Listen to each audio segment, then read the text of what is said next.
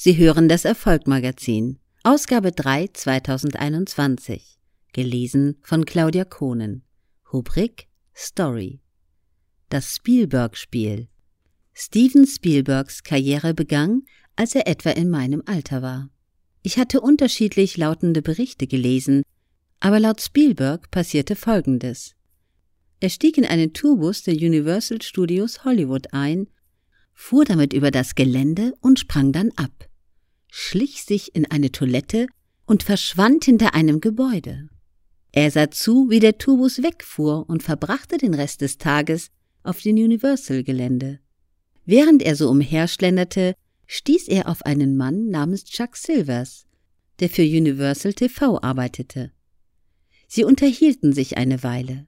Als Silvers herausfand, dass Spielberg Regisseur werden wollte, stellte er ihm eine für drei Tage gültige Zutrittskarte aus. Spielberg kam also die nächsten drei Tage wieder hin. Am vierten Tag tauchte er erneut auf, diesmal in einem Anzug und mit der Aktentasche seines Vaters. Spielberg ging auf das Tor zu, hob eine Hand zum Gruß und sagte Hey, Scotty! Und der Wachmann winkte einfach zurück. Die nächsten drei Monate ging das so weiter.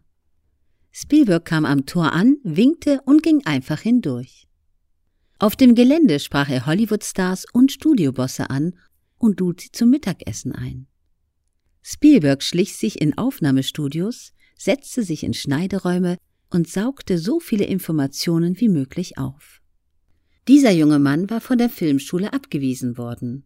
In meinen Augen war dies also seine Art, seine Ausbildung selbst in die Hand zu nehmen. An manchen Tagen schmuggelte er einen zusätzlichen Anzug in seine Aktentasche herein, schlief über Nacht in einem Büro, zog am nächsten Morgen die frische Kleidung an und ging zurück auf das Studiogelände. Chuck Silvers wurde schließlich Spielbergs Mentor. Er riet ihm, mit dem Geschwätz aufzuhören und zurückzukommen, wenn er einen hochwertigen Kurzfilm vorzuzeigen habe. Spielberg, der seit seinem zwölften Lebensjahr Kurzfilme gedreht hatte, schrieb daraufhin einen 26-minütigen Film mit dem Titel Emblin. Nach monatelanger Regiearbeit und strapaziösen Schnitt zeigte er ihn schließlich Chuck Silvers. Der Film war so gut, dass Silvers, als er ihn sah, eine Träne über die Wange lief.